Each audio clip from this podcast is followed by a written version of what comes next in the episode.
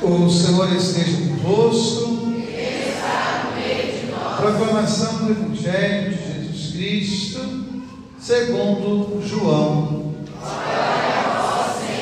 Deus amou tanto o mundo que deu o seu Filho unigênito, para que não morra todo o que nele crer, mas tenha a vida eterna. De fato, Deus não enviou o seu Filho ao mundo para condenar o mundo, mas para que o mundo seja salvo por ele. Quem nele crê não é condenado, mas quem não crê já está condenado, porque não acreditou no nome do Filho unigênito.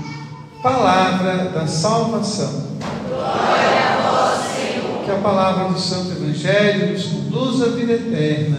Amém. Minha irmã e meu irmão, a igreja celebra hoje a festa da Santíssima Trindade naquilo que é para ela a compreensão de Deus. É muito interessante porque essa compreensão ela foi demorando muito tempo para se entender. E nós temos o Antigo Testamento onde fala-se o tempo todo do Deus Pai, Javé. O Novo Testamento ele nos apresenta a ação do Espírito Santo especialmente ali no Evangelho de Lucas, todo ele é pautado pela força do Espírito Santo, então uma compreensão diferente, e também o Verbo que se faz carne, como nos fala o Evangelho de João, o Verbo de Deus se fez carne e veio morar no meio de nós. Então, a partir de Jesus, a gente tem essa compreensão da dinâmica de Deus no seu amor, Deus é Pai, Filho e Espírito Santo. Quando nós celebramos a liturgia, toda ela é firmada onde? No Pai, no Filho e no Espírito Santo. Nós iniciamos a celebração em nome do Pai, do Filho e do Espírito Santo. Nós pedimos perdão ao Pai, ao Filho, ao Espírito Santo. Nós glorificamos o Pai, o Filho e o Espírito Santo. E é claro que a gente tem essa compreensão de que ninguém nunca viu Deus, mas nós podemos perceber Deus através daquilo que Ele nos mostra ao longo da história, ao longo da nossa vida, Moisés, ele vê Deus passar, mas ele não vê Deus face a face. Elias vê Deus passar, mas não vê Deus face a face. Abraão sente a presença de Deus, mas não vê Deus face a face. Só Jesus consegue contemplar o Pai, porque Ele e o Pai são um. Mas nele nós somos convidados também a ser um com o Pai. E é interessante ao longo da nossa vida a gente perceber, por exemplo, na igreja, a importância da Trindade. Quero aqui trazer dois momentos para a gente. O primeiro momento é quando Jesus ele se encarna no seio da Virgem Maria. Em Maria se dá a plenitude da Trindade, porque o Pai amou Maria. Nos fala o Evangelho que no sexto mês o anjo Gabriel foi enviado por Deus a uma cidade da Galiléia, a uma jovem chamada Maria. E quando o anjo chega, ele fala: Ave cheia de graça. Ou seja, Maria, você é cheia de Deus. E aí há um diálogo, o anjo fala que ela vai ser mãe, ela não entende. Ela pergunta, como se dará isso? E o anjo vai dizer, o Espírito Santo virá sobre ti. Ela é amada pelo Pai, ela é fecundada no Espírito Santo, e o Verbo de Deus se faz carne no ventre de Maria. Você será a mãe do Salvador. Então, em Maria, nós temos essa compreensão clara de como a Trindade vem a nós, porque ela é amada do Pai, fecundada no Espírito e ela gera o Filho. Mas quando nós celebramos a liturgia, o momento primordial da liturgia é a Eucaristia. Porque quando acontece a Eucaristia, vamos lembrar da oração da Eucaristia? Como é que nós fazemos a oração? Pegar a oração Eucarística 2, que é a mais conhecida de todo mundo, né? Quando termina lá o santo, santo, santo, como é que a gente fala?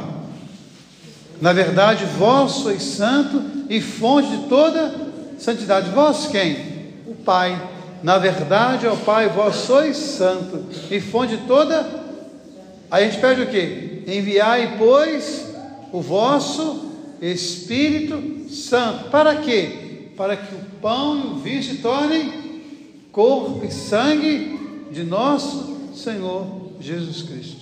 Então, quando nós celebramos a Eucaristia, nós entendemos a dinâmica do amor de Deus.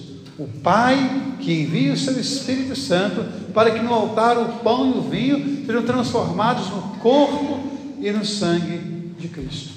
Só que quando a gente fala de Trindade, a gente lembra muito daquelas ideias né, que o pessoal falava muito, é um grande mistério.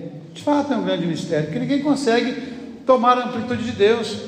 O finito não pode captar o infinito.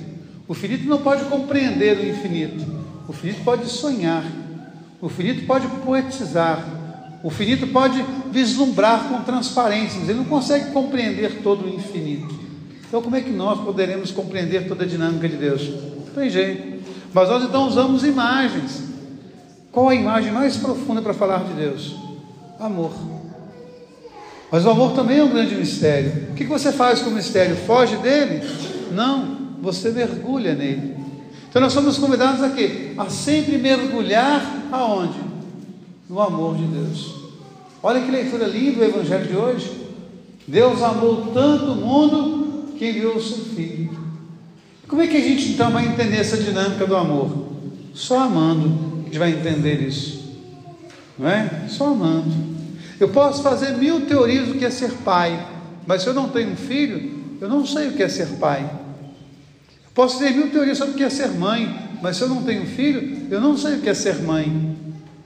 Eu posso ler mil livros que falam de como é andar de bicicleta, mas se eu não montar na bicicleta e pedalar, eu não vou saber andar na bicicleta.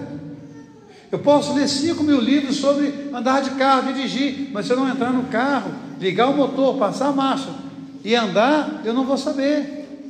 Eu posso conhecer tudo da teoria, mas se eu não praticar, eu não vou saber. Então, como é que eu entendo a dinâmica de Deus? Amando. Pratique o amor. Quando Deus se faz presente? Quando você se reúne para sentar ali toda tarde do lado da mãe. Quando você entende Deus, quando você é capaz de acolher o seu marido com carinho, como se fosse a primeira vez que você se encontrou com ele. Como é que você entende a dinâmica de Deus? Quando o seu colega de trabalho precisa, você faz com afeto aquilo que ele precisa. Como é que você entende a dinâmica de Deus? Quando você protege alguém que está sendo injustiçado. Então, isso é entender a dinâmica de Deus.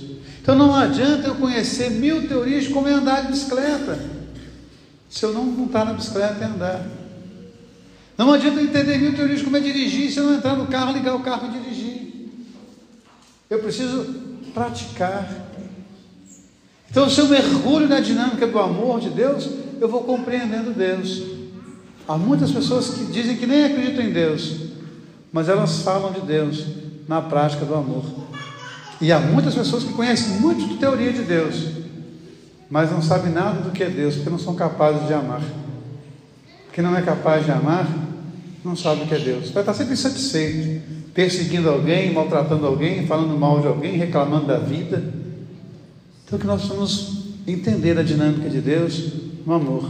Quem ama, conhece Deus, porque Deus é amor.